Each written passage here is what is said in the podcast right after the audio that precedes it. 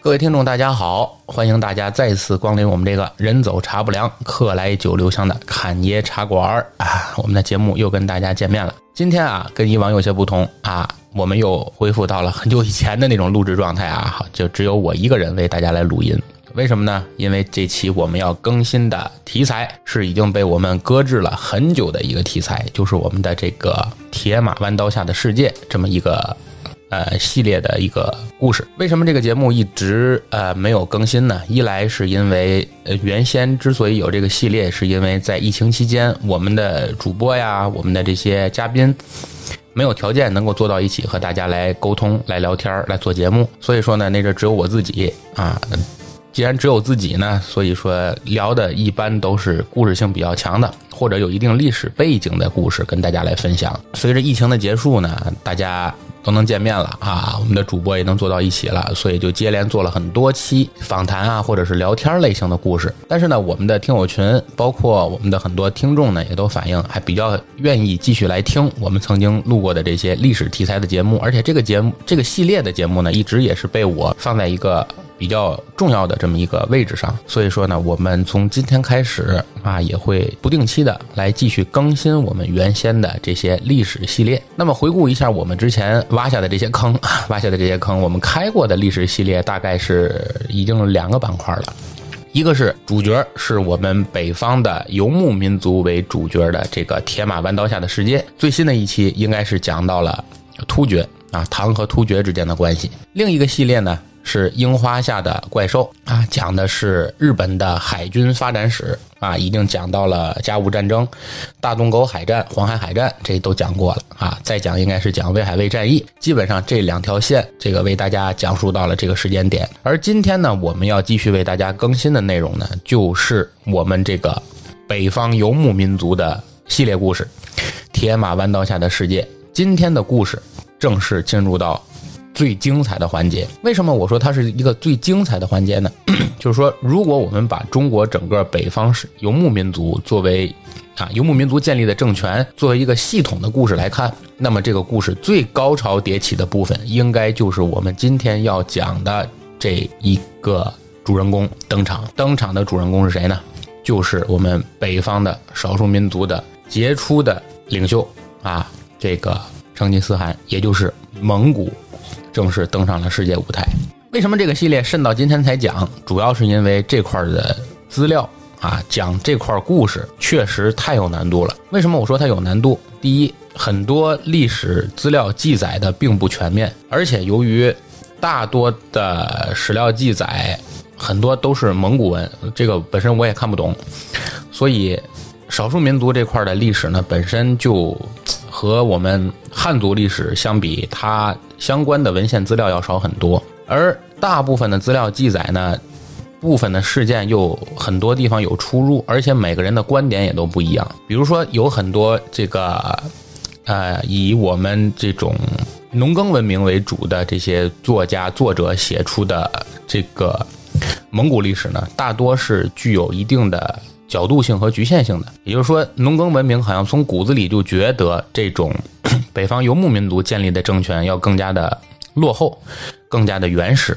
所以说言语之中，他不经意的都会带出一定程度上的瞧不起，或者是一定程度上的否定，这是指汉族，或者是指我们农耕民族对的这些的评价，而欧洲或者西方对于这个蒙古历史的记载呢，就。很多地方可能更加的，呃，失真。为什么这么说呢？是因为蒙古对于整个欧洲的侵略，以及对于整个欧洲的控制，基本上是改变了欧洲的历史和面貌。也就是说，今天欧洲之所以形成今天的这个样子，啊，这些国家有这样的边境，这个国家有这样的背景，可能大多往前追根溯源，多多少少都和。蒙古有一定的关系，所以在欧洲人心目中，蒙古的侵略或者我们讲蒙古的西征，很多是欧洲人心中一个非常难以磨灭的伤痛，或者说是他们心中的一个恐怖的源泉。所以你看，我们为现在在看很多魔幻题材的这些小说，无论是我们原先最早看的托尔金先生写的这个《魔戒》，还是后来这个。呃马丁叔写的这《全游》，对于这些游牧民族，对于这些蛮族的入侵啊，或者是像《魔戒》里就直接给他写成了兽人的入侵，其实它的背景，或者说他这个形象的原型，都是当年的蒙古。这是我们对于这个故事为什么难写，为什么我们这故事特别不好讲啊，跟大家聊了这么几句。还有一点最重要的，就是因为蒙古的侵略基本上改变了世界的面貌。因为蒙古的军队除了美洲啊，这个南美、北美和这个大洋洲没有惊动，啊，南极洲没有惊动，基本上把欧亚版图上的这些大大小小的国家都有京东。所以说，它涉及到的故事涵盖面非常大，不但要讲。亚欧亚洲板块还要更多的篇幅写它的欧洲板块，不仅仅是北方少数民游牧民族和我们这些中原农耕王朝之间的关系，更多的涉及到了这个北方的少数民族在它的西征过程中啊，三次西征过程中和这些欧洲的国家产生的这些千丝万缕的联系。上一章节呢，我们主要讲述了唐和突厥之间的分分合合，随着中原王朝唐朝的衰落，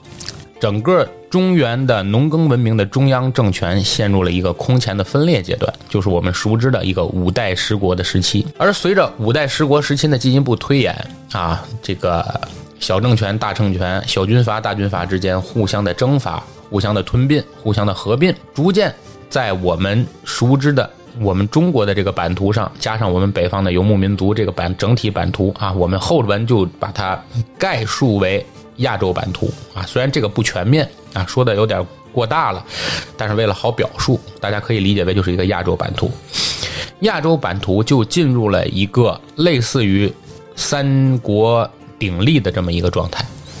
那么这三国鼎立是哪三国呢？就是中国历史上的宋朝、辽朝和金朝这三个朝代，而并称未来啊统一了宋朝、辽朝、金朝的元朝。也就是说，蒙古建立的在亚洲版图建立的这么一个分部，或者说这么一个分支政权，这个时期就被称为宋辽金元时期。这一时期呢，属于多民族的一个竞争时期，而这个朝代也分别由不同的民族所建立。比如宋朝当然是汉族建立的政权，辽朝是契丹族建立的政权，而金朝是女真族建立的政权，元朝呢是蒙古族统治。所以每一个朝代或者每一个小国家，它基本上就代表着它背景下的一个主要的民族。而自从唐朝灭亡开始，直到元朝建立，中国本土包括中国的华北地区和华南地区，从来就没有被任何一个统一的政权所控制。当时呢，除了宋辽金的对峙之外，中国本土还存在着西夏与大理国这两个政权。当然还有很多小的啊，星罗棋布的这么个小政权，我们由于面积太小或者存在时间较短，我们就不在这里多提了。也就是说，除了宋辽金这三个国家之外，啊，我们现在的版图上还有西夏和大理。首先呢是宋辽的并立，宋在南，辽在北，啊，形成了一种对峙局面。后来在中国的东北啊，金朝崛起，金朝崛起之后呢，以极快的速度灭掉了辽，是在公元一一二五年。随后又南下，在靖康二年，也就是一一二六年，啊，你看，就仅仅是一年之隔，就占领了宋朝的都城汴梁，东京汴梁啊，俘虏了宋徽宗和宋钦宗，北宋灭亡。赵构在南方的临安，也就是今天的杭州，建立起了南宋，所以金宋在淮河一线又形成了一个新的对峙态势。这是我们对于宋、辽、金这三个国家啊，几句话简单介绍了一下他们的之间的攻伐和背景。那么，在蒙古正式登上世界舞台，或者是正式开始他逐渐的侵略、扩张和统一的这么脚步之前，这个世界啊，我们刚才说的宋、辽、金这对峙是怎样的呢？首先，我们先要说说辽国，也就是契丹的兴起。辽国呀，主要代表的是契丹族。而契丹族呢，是我国古老少数民族中的一支，也是北方游牧民族中一个比较大的一个分支。秦汉时期，这个契丹族就存在啊。大家如果聊听过我们之前《铁马弯刀》这个系列节目的话，我们在第一期就聊过秦汉时期有一支这个少数民族的分支啊，游牧民族的分支叫做东胡，而契丹就是东胡的一个分支。到了唐朝末年，契丹族的势力随着突厥逐渐衰落而逐渐发展起来了。契丹族的起初呢是过着游牧和渔猎这两种类型的生活啊。我们一提北方少数民族，我们脑子里不要只认为它只是在草原上放牧，还有像金朝一样啊，包括像后金女真人那样的，他们不是以放牧为主，而是以打鱼狩猎为主，这种渔猎生活。而契丹呢，因为它崛起的位置是在偏东北方向，所以它的这个生活方式啊，是有游牧和渔猎两种混合的这么一种生活方式，而在。契丹族逐渐兴起过程中呢，有一些啊南部地区的一些汉族农民，为了躲避中原王朝的这个战祸，尤其是安史之乱前后，就逐渐迁移到了长城以北，同契丹族呢就杂居相处啊，就逐渐混合起来了。而这些中原农耕民族的这些农民。啊，迁居到了契丹以后，契丹人就通过跟他们的文化交流，逐渐学会了种植庄稼、织布、建造城郭房屋，啊，甚至于有部分的契丹人已经学会了，并开始了他们的农耕生活。也就是说，汉族文明也逐渐的和契丹文明进行了融合。也就是说，契丹在摆脱了或者逐步的。呃，由这个简单原始的游牧和渔猎生活向农耕文明过渡的这个阶段啊，已经产生了，逐渐具备了成立一个独立王国的这么一个经济基础。而到了公元的十世纪初，契丹的首领啊叫耶律阿保机，就统一了契丹各部。而耶律阿保机呢，提倡农业发展，接受汉族的封建文化，在公元的九百一十六年。建立了他的政权，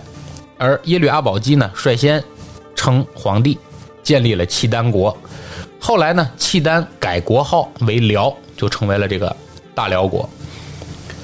定都上京，阿保机就是辽太祖。契丹人呢，仿照汉字的偏旁部首，创造了契丹文字。大家如果上网去搜图片看契丹文字的话，发现它跟汉文、跟我们的这个汉语很像啊。和我们的文字很像，但是大多数的文字都是一些偏旁部首，而不是我们现在的汉字看起来很怪啊。但就是因为他当时仿照我们的汉字的偏旁，创建了契丹文字。而随着契丹势力的逐渐的扩大啊，耶律阿保机他的儿子叫耶律德光，在他的统治时期，他不再限制于啊，受限于他现在的这个领土面积了，他逐渐要考虑向南方。啊，也就是向当时的北宋政权扩张他的势力或版图。于是呢，在耶律德光统治时期，契丹呀，由于这个北宋内部的这个叛徒啊，我们后面会有专门去讲啊。由于他北宋内部的叛变，契丹很轻易的得到了幽云十六州，中国北方著名的幽云十六州。大家千万不要小看幽云十六州的这个概念。幽云十六州其实就是我们中国华北地区以及连接东北地区的十六座小城池。这十六座城池其实就是东北通向中原腹地的咽喉要道。就是由于幽云十六州的丢失，导致了北宋政权很快覆灭。而契丹呢，在得到了幽云十六州广大的领土面积之后，进一步呢接受中原先进文化的改造，也加快了契丹的封建化进程。而在这个大辽的统治地区，汉族、契丹族等等民族的经济文化发展以及人民的生活方式呢，还是有很大的区别啊。因为毕竟是两个民族的人往一块直接融合，会存在很大的难度。所以，为了适应上述的不同情况，啊，进一步加强自己对于新统治下来地区的统治，契丹等族耶律德光呢，根据当时的经济发展水平及人民的生活方式不同，采取了一种叫藩汉分治的政治制度，在中央呢设置成了两套官僚体系，称为南面官和北面官。南面官呢，大部分是由汉人和契丹人来担任，采用唐朝沿袭下来的官制来统治汉人和当时幽云十六州的这些渤海地区的渤海人。当然，权力不如北面官的权力大。北面官一律是由契丹人来担任统治，契丹人和其他的少数民族啊，用两种完全不同的官制来统治当时不同的民族。大家纵观中国历史上，凡是少数民族统治时期，大多的统治方式其实都是这种统治方式，啊，就是包括后来在清朝的时候，清政府这种满汉分治的这种局面，啊，当然后来满汉合治是在。康熙皇帝后期啊，逐渐推行了这个满汉合治，而在康熙之前啊，一直是推行的是满汉分治的这么一个制度。随着这个辽国的势力逐渐的扩大啊，宋就是我们的北宋政权逐渐感受到了压力，尤其是在丢失了幽云十六州之后，宋朝呢为了进一步的稳固自己的政权，宋太宗就亲自率兵向辽进攻。力图收复幽云十六州，但是没想到在高梁河，宋军大败。几年之后，宋军又再次征辽，结果是宋军大部被歼。在这里呢，很多人会说，是不是由于宋朝的战斗力偏弱，导致我们打不过北方的少数民族啊，打不过像契丹啊、像金朝啊、像未来的蒙古？其实，根据史料记载，宋朝的军队的无论是作战能力还是武器，其实都是，嗯，在当时世界上是名列前茅的。也就是说，作战能力是很强的。之所以他和北方游牧民族作战屡战屡败，或者是战绩偏少，两大主要原因：第一，源于中央的这些农耕文明缺少优质品种的战马。大家千万不要小看那个时代的骑兵和战马，那个时代的骑兵就相当于坦克。这个事情我之前在我们之前的节目里我们聊过啊。那个时代的骑兵就相当于今天作战中的主战坦克，而你这个战马不行，就意味着你这个坦克本身质量不好。你只是靠你自己开坦克的这些坦克驾驶员，或者是这个坦克中的这些炮手啊，瞄的有多准。开车技术有多高，是无法直接弥补你这本身坦克质量不行的，而就是因为我们中原王朝的战马缺少，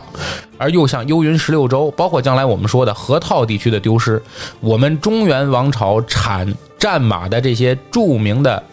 这些呃战马储备地，或者是丰美的这些水草养殖地丢失了，导致我们没有足够的草料去喂养。战马优质的水草去喂养战马，所以导致中原王朝的这个战马的作战能力是越来越差，啊，质量越来越不好，这是一方面。另一方面，由于宋朝啊，开国皇帝赵匡胤啊，大家都知道他登基的故事就是杯酒释兵权啊，就就是这个黄袍加身，他原先其实就是五代十国中啊一个王朝的这么一个呃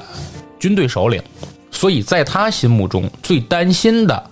他认为对宋朝政权影响最大的事情，就是军队首领的变节，或者是军队首领的叛乱。于是，从宋朝开国之初所制定的这个国家的军制，就是管兵的人和带兵的人是两套系统。他不会让他的军官和他的下层的这些士兵建立起一种很好的。啊，互信关系成为一个完整的一个团队，而是把军官和部队分开管理。这样一来，确实好处是什么？好处是大大削弱了这个国家里所有实权派，尤其是军队里的实权派的实力。但是他的弱点，也就导致了他将来作战能力差的原因是，宋朝的军队的军官在打仗的时候才认识到自己。要率领的这些军队是谁？军队里的人不认识军官，军官也不熟悉自己所带的这支队伍，所以就会导致在信任度上、配合能力上，以及对于这个具体的啊士兵的了解程度上，导致他们之间存在很大的分歧或障碍，也就导致了战斗力下降。由于这两大原因，所以导致宋朝的这个战斗能力一直偏弱。但是还是这句话，即使是这样，也不能认为宋朝的军事就很弱，宋朝的作战能力真的很强。但之所以在这个时代屡吃败仗的原因，是因为这个时代其他的少数民族政权的作战能力真的是更强，真的是已经开了挂一样的强。所以宋朝对辽国的战争屡战屡败，最后辽国统治者也认识到了宋朝军事能力不行，所以不断的发兵南下，逐渐的也就威胁到了北宋的安全。公元一零零四年，辽军大举南征，逼近东京啊！这个东京不是日本东京啊，是当时宋朝的首都东京汴梁啊！大举南征，逼近了东京，寇准力主抵抗，宋真宗到达了这个潭州的前线，宋军士气大振。辽国呢，对此事呢就逐渐有所惧怕，害怕在这个地方吃了败仗，所以就主动提出了议和的要求。宋真宗本来心里底气就不足，所以就接受了。于是就在这一年，双方订立了著名的辽国和金呃辽国和宋朝之间的一个澶渊之盟啊，规定宋朝呢每年要给辽朝送岁币啊，就是上贡，类似于向辽国称臣了。辽国呢作为这个呃回报呢，就主动撤兵了。双方订立为兄弟之国。各守边界，史称澶渊之盟，就是用宋朝的钱换了宋朝的和平。很多历史学家认为啊，澶渊之盟是一个不平等条约啊，显示了中原王朝的懦弱、无能等等等等。如果大家去翻翻历史资料，查查具体数字的话，大家都就会恍然大悟，宋真宗并不是一个软弱无能的皇帝。澶渊之盟中，宋朝向辽国每年进贡的那个岁币，和当时。北宋政权每年的这个 GDP 相比，九牛一毛都不到。就说白了，就是宋真宗用很少的金钱代价换得了极大的和平，挽救了当时北宋的危亡。不要大家不要以为这个岁币是后来像什么甲午战争之后我们割地赔款的那种赔款的概念，跟当时北宋先进的经济发展相比，澶渊之盟为北宋带来了多年的和平。让中原王朝的经济繁荣，让中原王朝的百姓又得到了很多休养生息的机会，所以这是一个非常成功的城下之盟。那么，正是由于澶渊之盟的签订，啊，宋辽之间的对峙局面就正式形成了，而且这个和平局面将近维持了一百年，就是将近一个世纪，双方基本上维持了一个和平的局面。宋辽的边境安定，双方贸易也就逐渐形成了，贸易兴旺，两国之间使者往来不断，也加强了汉族和契丹族的友好关系，逐渐促进了民族的融合。而就在这个时候，在宋辽之间，啊，在宋辽之间，就是现在的甘肃、陕西、河套平原地区，又逐渐诞生了一个新的政权，这个政权叫做西夏。西夏呀，它。也是一个少数民族政权，建立西夏这个少数民族政权的民族是党项族。大家如果听过之前我们的节目的话啊，可以找到一个我们之前聊过。其实根据这个民族的构成啊和民族的这个分合，我们来考虑的话，建立西夏的党项族和在唐朝西南边陲，也就是此时和宋朝并立的西南的一个叫大理国。他们其实是同宗同源的，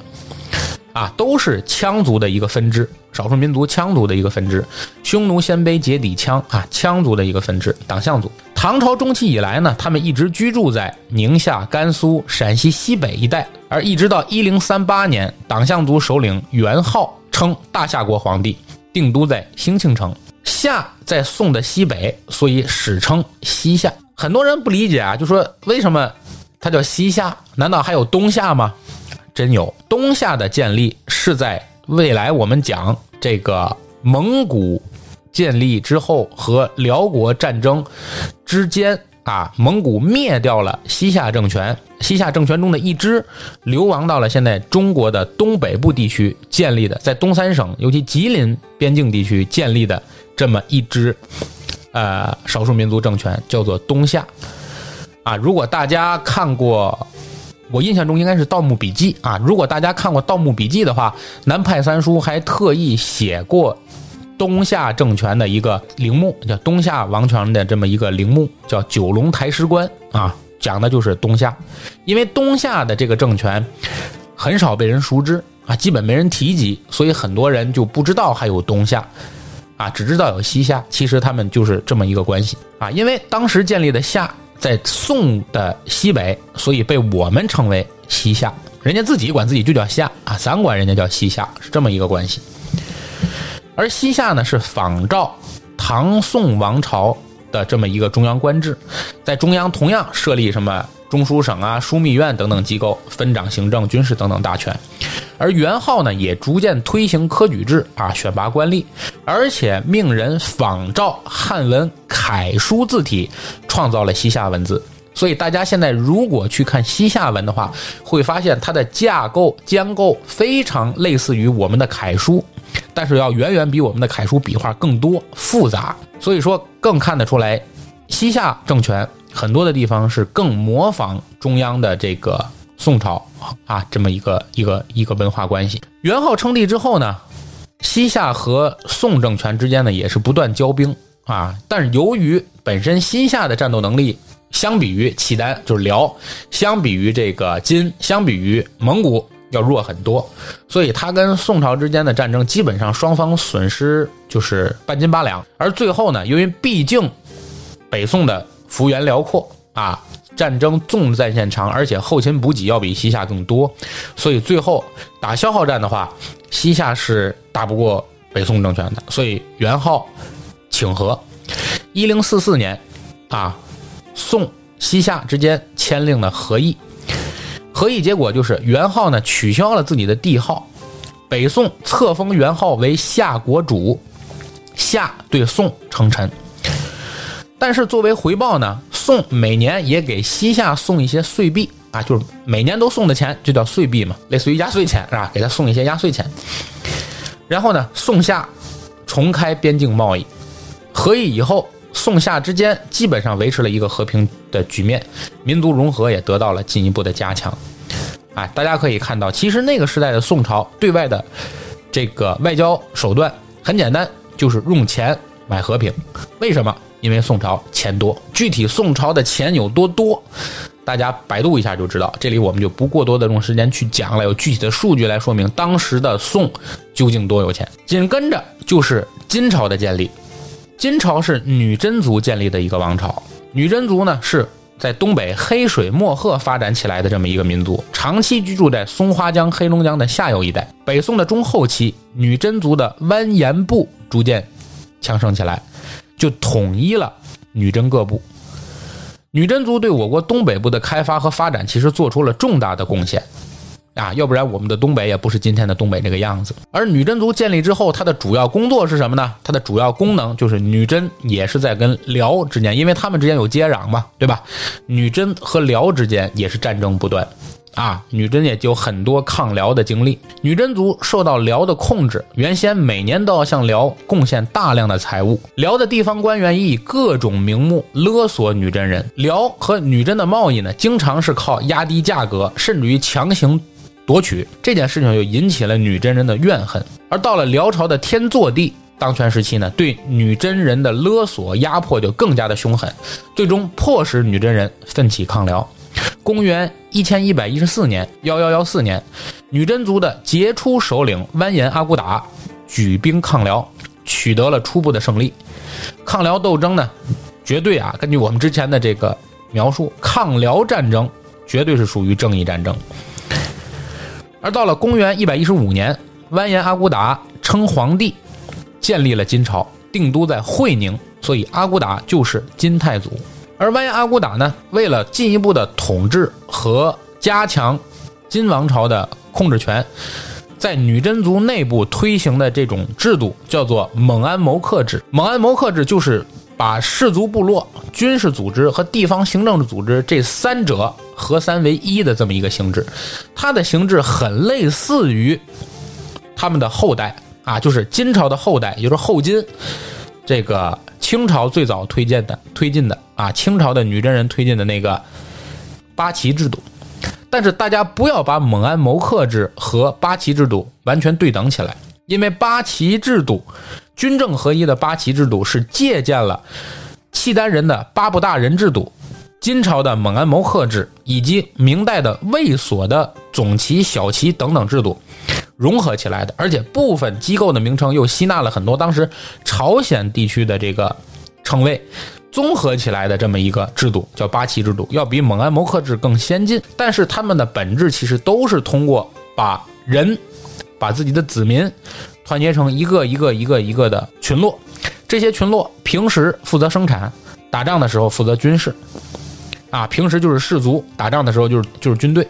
用这种方式把金朝的人民团结紧密的团结在了一起。而完颜阿骨打建国之后，国力也是正于推进了蒙安谋克制。啊，就加速了女真族的封建化进程，国力也是迅速强盛。而相比之下呢，辽国的政权呢，就逐渐的走向了腐朽。由于它剥削啊特别的严重，苛捐杂税也特别的多，所以原先在辽统治下的各族人民不断的就起兵反辽。结果北宋觉得推翻辽的时机到了，于是金就和北宋达成了和议，共同夹击辽国。公元一千一百二十五年，辽天祚帝。被金军俘虏，辽国灭亡。本来宋朝是想借助这个事儿来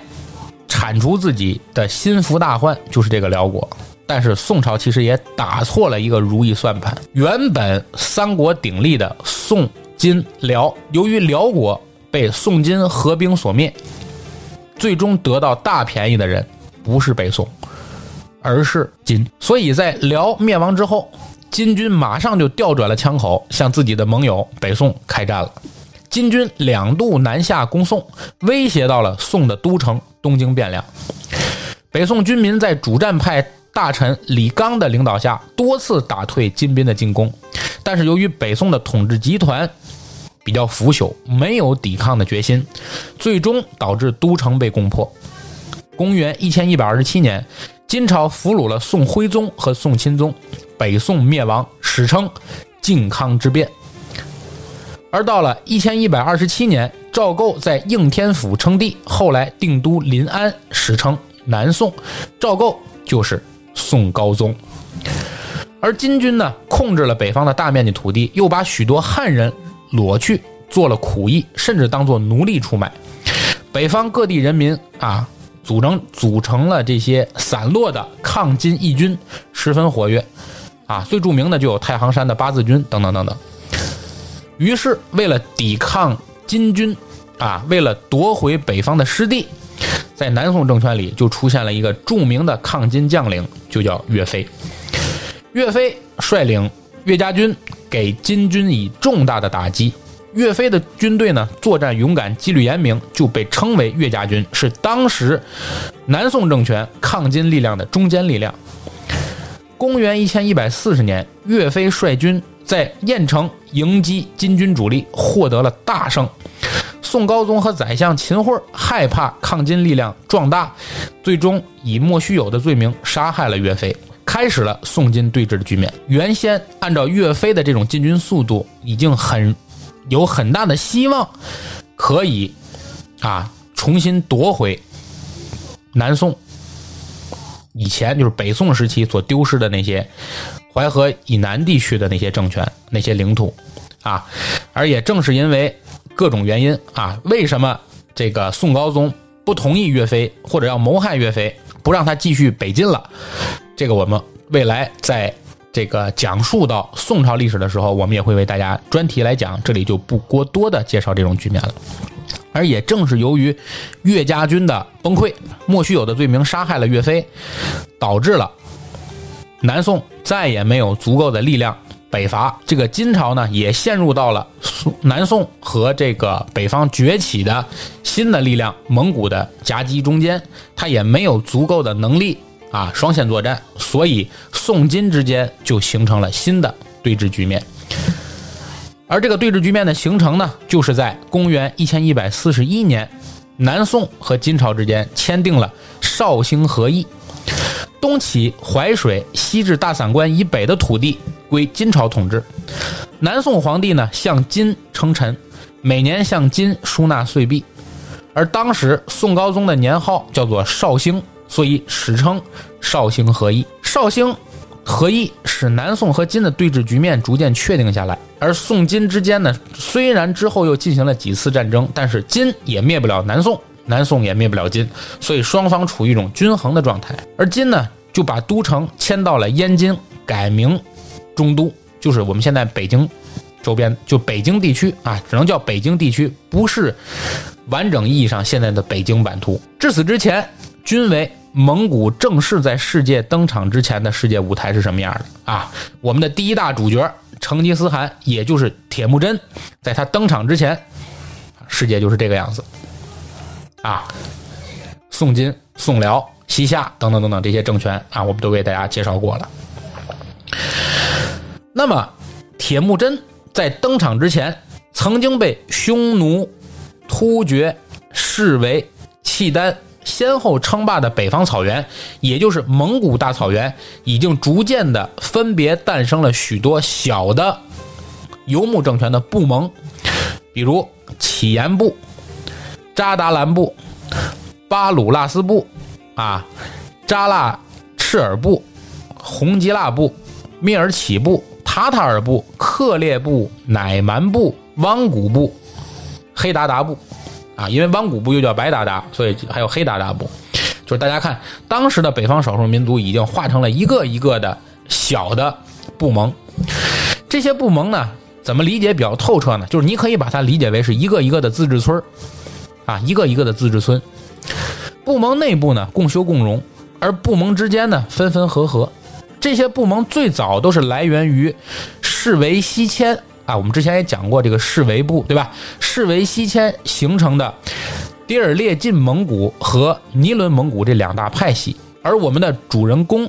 成吉思汗就是诞生在这诸多部盟中的一个，也就是说我们讲的尼伦蒙古的乞颜部的博尔之金氏。但成吉思汗诞生的年景并不太好，正好赶上草原政权彻底崩溃，蒙古势力又相对羸弱的这么一个尴尬的年份。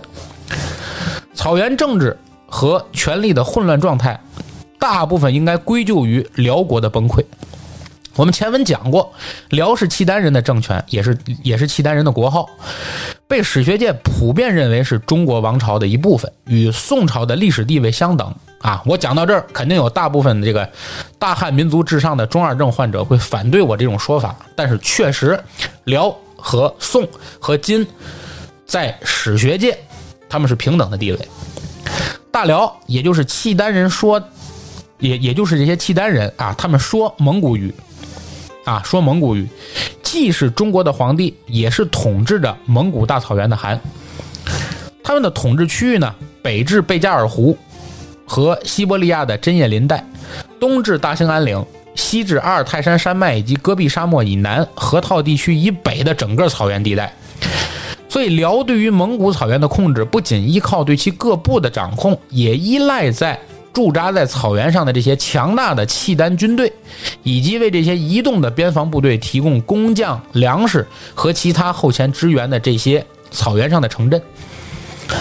而正如前文所说，北宋政权最大的败笔，就是联合了东北的女真部落，终结了辽的统治。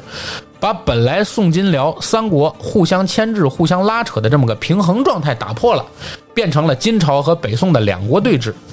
这个就麻烦了，对吧？原本的三国之争可以通过外交手段拉一个打一个，分分合合，现在就剩俩人了，就必须得有个你死我活，所以北宋的好日子就到头了。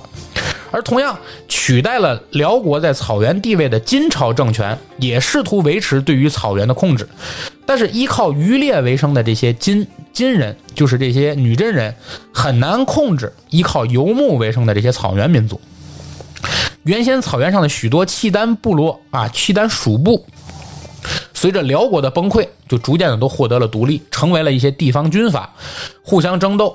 而此时的蒙古政权不过是整个蒙古草原上为了生存而竞争的诸多部盟中的一个而已。铁木真出生于公元的一千一百六十二年，此时的蒙古仍然是一个极其虚弱的政权，他的部盟是刚刚败北于他们的世敌蒙古草原东部的塔塔尔人。大家一定要先记住这个名字。塔塔尔人，后面我们会无数次的提到这个部盟的名字，塔塔尔人。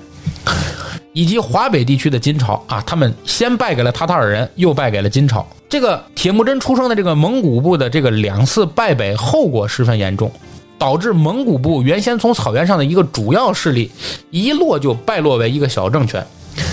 为了维系他的部盟生存，蒙古需要经常斡旋在和草原其他强权之下，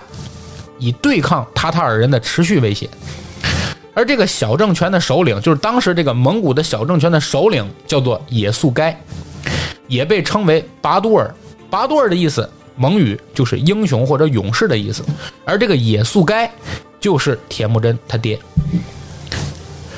草原民族的性格比较豪放啊，文化和中原王朝也有很大的区别，被我们看作表面上是一种不开化的政权，但是却有它独特的魅力。当然，包括娶媳妇儿这件事儿。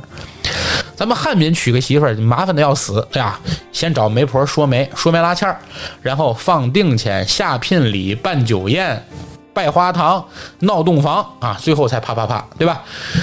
而且你啪啪啪的时候，窗户外面还会有人偷听啊。正等你兴头上的时候，某个缺德的三姨六舅嘛，还得问一句生不生啊？啊，意图谋个多子多福这么个彩头，是吧？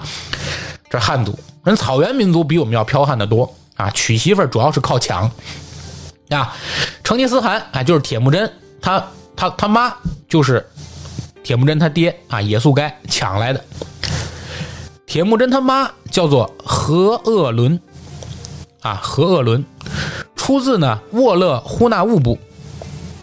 虽然没有照片，但我觉得应该还是挺好看的啊，因为本来她已经嫁给了蔑尔乞部的赤烈都，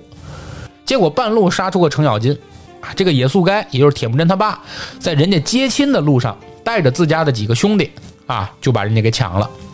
而本来作为新郎官的这个赤烈都，啊，就蔑尔起步的这个赤烈都呢，颇有男子气概，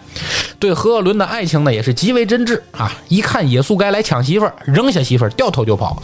充分体现出了这个夫妻好比同林鸟，大难当头各自飞的这个精神。野速该和何鄂伦成亲之后，一共生了四个儿子和一个女儿。铁木真是大儿子。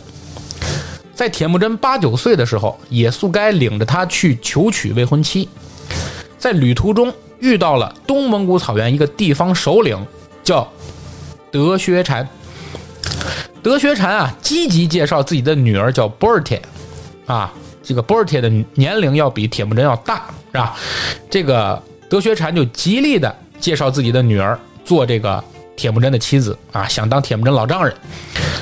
而正如其他历史资料记载中的那些牛叉哄哄的天子圣人降生时一样啊，天降祥云，脚生莲花，紫气东来等等等等啊。史书记载，德薛禅就预言了铁木真这个少年的伟大。他对野速该，也就是铁木真他爸说：“你这个儿子。”眼中有火，脸上有光，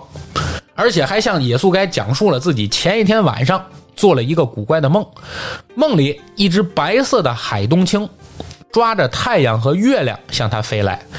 他认为梦中的那只海东青就是眼前的这个少年，而抓着日月就说明了他将来即将改变世界，统治世界。太神了，是吧？德学禅啊，这一番忽悠肯定是忽悠不住我们，也忽悠不住各位观众啊，也各位听众，但是却把野速该给忽悠住了。他愉快地接受了德学禅的婚约，把铁木真就留在了红吉拉部，自己呢就返回了博尔之金蒙古部。但是万万没想到的是，正是这次婚约，真真的是救了铁木真的命。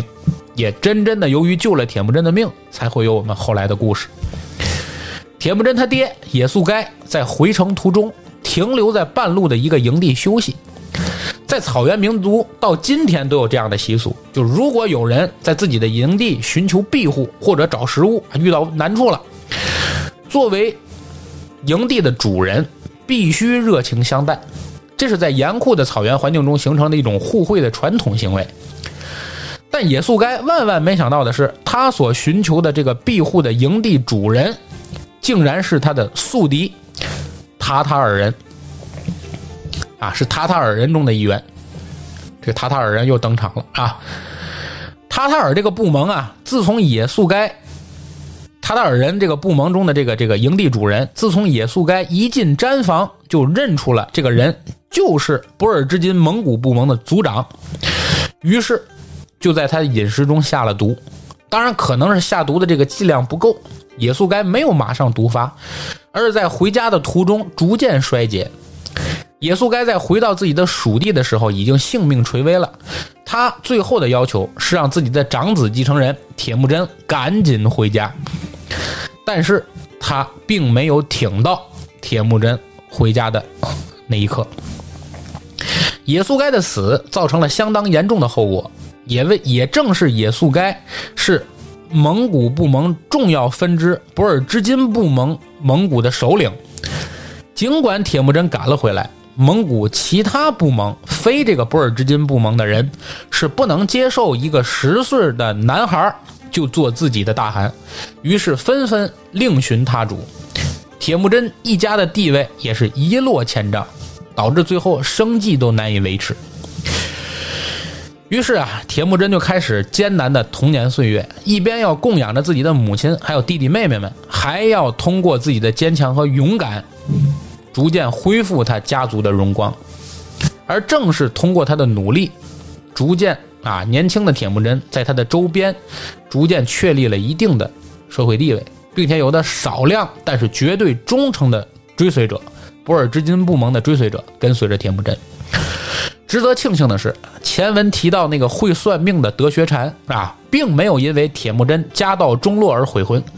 依旧是把自己的女儿博尔铁嫁给了铁木真。而且作为嫁妆，还带来了相当贵重的礼品做陪嫁。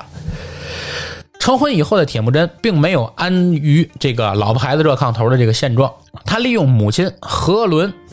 家族背景和妻子博尔铁陪嫁啊的这个贵重的陪嫁和周边的克烈部进行政治结盟投资，并利用他父亲野速该啊和托林鄂部的关系，得到了托沃林鄂部对于他们的支持。这里不得不佩服年轻铁木真的政治天赋。如果你认为铁木真啊多少还是有点啃老，对吧？但我不得不说，他从他父辈那里获得的灾难，要远远大于他的所得。就在铁木真刚刚完成上述的外交策略的时候，灾难又来了啊！灾难又来了。还记得我前文说过，铁木真他妈是他爹野速该从蔑尔乞人那边抢来的这个事儿，对吧？得。君子报仇，十年不晚。蔑尔乞人是真真的等了十几年，为雪前耻，蔑尔乞人就突袭了铁木真的营地。铁木真是真真没想到这手，慌乱之中仓皇出逃，结果自己的媳妇儿波尔铁被蔑尔乞人就给抢走了。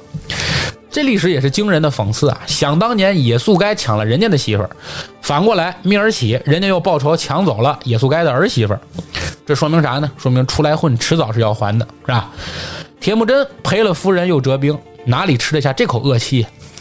于是就急忙向自己的盟友啊，前面说过，刚刚结下这个友好关系的这个盟友，这个托沃林鄂部去求援。也不知这个托沃林鄂部是真的这么仗义，还是想借机也去劫掠一下密尔乞部。在铁木真的求助刚刚达到的时候。就果断发兵求援，不仅救出了博尔铁，还洗劫并重创了密尔乞部。细想想，这个密尔乞部也真是够倒霉的，是吧？倒霉蛋。但是呢，改变历史的片段似乎都是某个不经意的细节。当铁木真的妻子博尔铁被营救出来的时候，已经距离他被俘中间间隔了几个月。他在归途之中生了一个儿子，叫术赤。术赤在蒙古语的意思是客人的意思。虽然铁木真一生都力挺自己的这个儿子术赤是自己的亲生骨肉，但是这个术赤究竟是铁木真的儿子，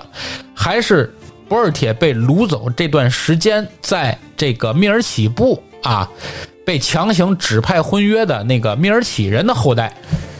这个事儿就一直这个出身之谜就一直笼罩着术赤的一生，这也为未来庞大的蒙古帝国的分裂埋下了祸根。但是不得不说，术赤这个人很争气，难怪铁木真喜欢。啊，未来会讲到蒙古东征建立钦察汗国就是术赤建立的，也正是术赤的血统一直流传到建立俄罗斯的首位沙皇莫斯科大公瓦西里三世的儿子伊凡四世瓦西里耶维奇身上。此为后话，我们后面会讲到。而联合攻打密尔起部的另一个结果就是，铁木真认识了一个和他纠缠一生的朋友，叫扎木合。扎木合呀，是托沃林厄部派来支援铁木真的领军将领。在战斗中呢，两人结下了深厚的友谊。攻打密尔起部之后，铁木真作为扎木合的助手，向扎木合学习了很多关于草原战争的技巧。可以说，扎木合是奠定铁木真战神之路的第一盏灯。而也正是通过和扎木合的联合，铁木真在蒙古各大部盟中逐渐名声鹊起。再加上这个老铁啊，铁木真特别会给自己塑造 IP，在整个蒙古草原推崇贵族阶级统治的这么一个时代，铁木真率先营造出一种不迎合、屈从于贵族阶层的形象，这使得铁木真一下子就获得了很多草原平民的支持和拥戴。在一一八五年，一千一百八十五年啊，铁木真在亲戚的推崇之下，推举他作为博尔之金蒙古的汗。选年轻的铁木真做大汗，其实有很多巧合成分。一是这个老铁铁木真确实很有个人魅力，比较会拉选票；二来他在博尔之金蒙古的这些叔叔大爷们都觉得选他做大汗，其实就是个傀儡称号。他这么年轻，肯定遇事儿还会和这些贵族老头们商量。但是他们万万没想到的是，他们选出的这位小傀儡可一点儿也不软弱。而且更恐怖的是，铁木真他妈和他老婆更强硬，不但意志坚强，而且聪慧过人，经常给铁木真献言献策。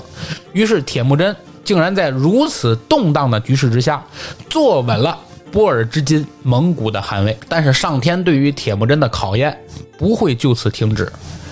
他与他曾经的好朋友啊，蒙古语这个好朋友哥们儿叫安达啊，他和他的安达。扎木合之间的关系，也是随着他登上了这个汗位，逐渐变得紧张升级，最终演变为战争。当然，据推测，扎木合和铁木真之间的关系破裂，大概就是因为这种记恨，啊，嫉妒、羡慕、嫉妒、恨啊。到了公元一千一百九十年，扎木合率领骑兵三万，联合塔塔尔又来了啊。塔塔尔布蒙的十三部军队向铁木真发动了十三翼之战，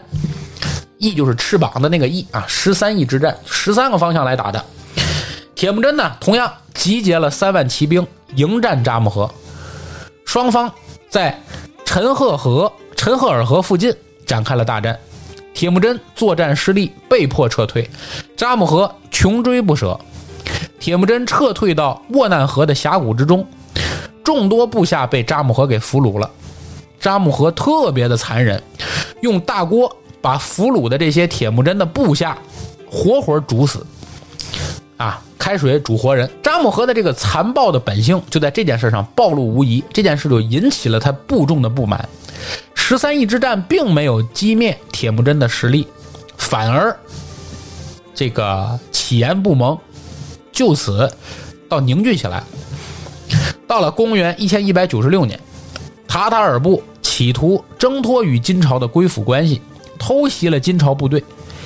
而金朝呢，利用蒙古各部盟之间的矛盾，联合克烈部首领王罕与铁木真，在乌尔扎河附近伏击了塔塔尔的部队。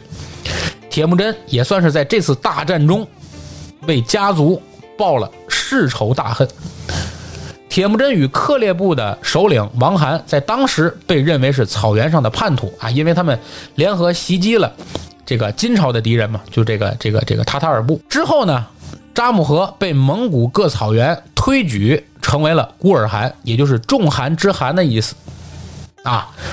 这个扎木合组建了蒙古十二部联军，在一二零二年秋对铁木真和王罕就发动了攻击，双方在阔义田开战。会田位于哈拉河上游的一个地带，铁木真与王罕在此就一举击败了乃蛮部的军队。之后，扎木合的联军土崩瓦解，扎木合向克烈部的首领王罕投降。至此，铁木真扫除了统一蒙古各部的最后一个障碍，成为蒙古部盟唯一的大汗。铁木真众望所归，手下战将云集。阔义田战役之后，铁木真开始就逐渐的扩张自己的势力，攻打草原蒙古高原上的其他分裂势力。到了公元一二零二年的秋天，铁木真出兵击败了塔塔尔部的残余势力。为了彻底解决塔塔尔部和乞颜部多年以来的世仇，塔塔尔部凡是身高超过车轮高度的男子，全部被铁木真杀掉。啊，身高矮于车轮的被充作奴隶。到了公元一二零三年的秋天，克烈部王罕就是前文提到原先和这个成吉思汗一起联合军队去打塔塔尔的和这个扎木合的这个王罕。啊，和铁木真反目成仇，互相攻击，最后克烈部王罕也被铁木真击败。与前文提到的铁木真曾经的那个好朋友扎木合半路相遇，啊，约好了一起要逃逃往乃蛮部。途中，王涵被乃蛮部的哨兵给击杀了。草原蒙古草原上强大的科烈部，也由于这个科烈部王涵被杀，归属了铁木真。此时的铁木真势力可不像当年了，啊，铁木真此时已经占有了整个蒙古东部草原，水草丰美的呼伦贝尔草原也成为了铁木真稳固的大后方。而当时纵观整个蒙古草原，只有乃蛮部还有力量与铁木真一战。之前被铁木真击败的各个贵族都逐渐汇集到了乃蛮部的旗下，企图借助乃蛮部的力量恢复蒙古旧制，夺回失去的草原牧场。一直到了公元一二零四年的四月，乃蛮部的首领叫太阳汗啊，这个名字够大的是吧？太阳汗发兵八万攻打铁木真，铁木真亲率精兵四万迎敌啊，也就是说只有人家一半的兵力。双方在那湖山相遇，铁木真自知自己兵力悬殊，不能硬碰硬，于是，在那湖山的山间隘口多布疑兵。太阳汗呢，心里本身就没底，认为铁木真啊，估计兵也不少，所以他惧怕和铁木真正面交战，这就给了铁木真足够的准备时间，利用地形实现对太阳汗的反包围。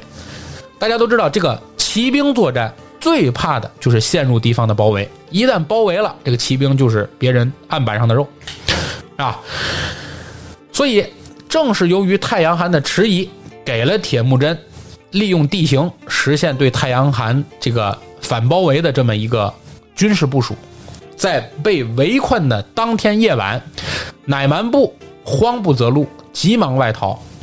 太阳汗的大量人马由于外逃过程中过于着急，大量人马坠崖而死，溃不成军。太阳汗也被擒，不久死于军中。太阳汗的儿子古楚鲁克向西逃亡，这个人后面我们还会涉及啊，在此放下个悬伏笔，暂且不表。那呼山战役之后，蒙古草原就再也没有任何可以阻挡铁木真的力量。铁木真自从纳呼山战役之后，秋风扫落叶一样，肃清了整个蒙古高原上的所有反叛势力，统一了整个蒙古草原。所以。我们今天讲到这里啊，基本上是为我们后面展开这个跌宕起伏啊，这个剧情繁杂的这么一个蒙古帝国的故事奠定了一个很好的基础。我们为大家介绍了成吉思汗诞生、统一蒙古草原之前亚洲大陆板块的情况，宋朝、金朝、辽朝、西夏。大理等等这些国家，啊，这个纷纷战战啊的情况，同时也为大家介绍了，在北方草原，自从这个突厥人被唐唐朝打败轰走之后，闪出的这片庞大的空间啊，由于辽的崩溃啊，被金朝击败了，给了蒙古的生存空间。蒙古又是如何在自己的这个这个跌宕起伏的命运啊和这个。成吉思汗啊，类似于捆绑起来一样啊，这么逐渐的从弱小一步一步的走向强大这个过程啊，通过今天的故事，也跟大家做了一个比较完整的讲述。成吉思汗他的野心，他的梦想，远远不仅于只是在蒙古草原上而已。他的梦想是把世界变为自己的天下牧场，所以他即将迈出自己征服世界，啊，东征西进啊两个方向扩张自己的这个帝国脚步的这个扩张之路。而具体他是怎么做的？红极一时的蒙古是如何建立的？又是如何分裂的？分裂以后的蒙古又变成了什么样子？蒙古对于世界的侵略，究竟给这个世界留下了什么？今天的世界哪些是由于蒙古当年的侵略所形成的烙印？我们将会在这个系列节目后面继续为大家更新讲解。啊，大家不要着急，这个故事很好玩，也很有意思。今天是我们讲蒙古的第一回。如果我们之前讲过的那些这个。呃，铁马弯刀系列中的很多知识点你已经忘记了，不要紧啊，回过头大家可以再去听一遍啊。如果对我们的故事感兴趣，对我们这个故事哎觉得有意思，想和我们进一步的展开讨论，或者有哪些东西是您想知道的，也欢迎大家在微信公众号上搜索我们的公众号“侃爷茶馆”的官方公众号啊。您在微信上搜索“侃爷茶馆”。关注公众号就可以成为我们公众号的一员。我们会在每期节目之前和之后发文章，既对节目做一个预告，也是对这期节目中没有涉及到的内容做一个文字性的文章的补充。另外，如果您愿意跟我们的主播和其他的热心听友啊展开互动，也欢迎大家在关注公众号以后，点击下方的集贤馆，加入我们的。听友群叫侃爷茶馆一号院啊，侃爷茶馆一号院和我们在微信群里、微信听友群里展开互动和聊天啊，非常希望早日与您相见。好了，时候不早，聊得正好啊，这里是人走茶不凉，客来酒留香的侃爷茶馆，期待下期与您再见，拜拜。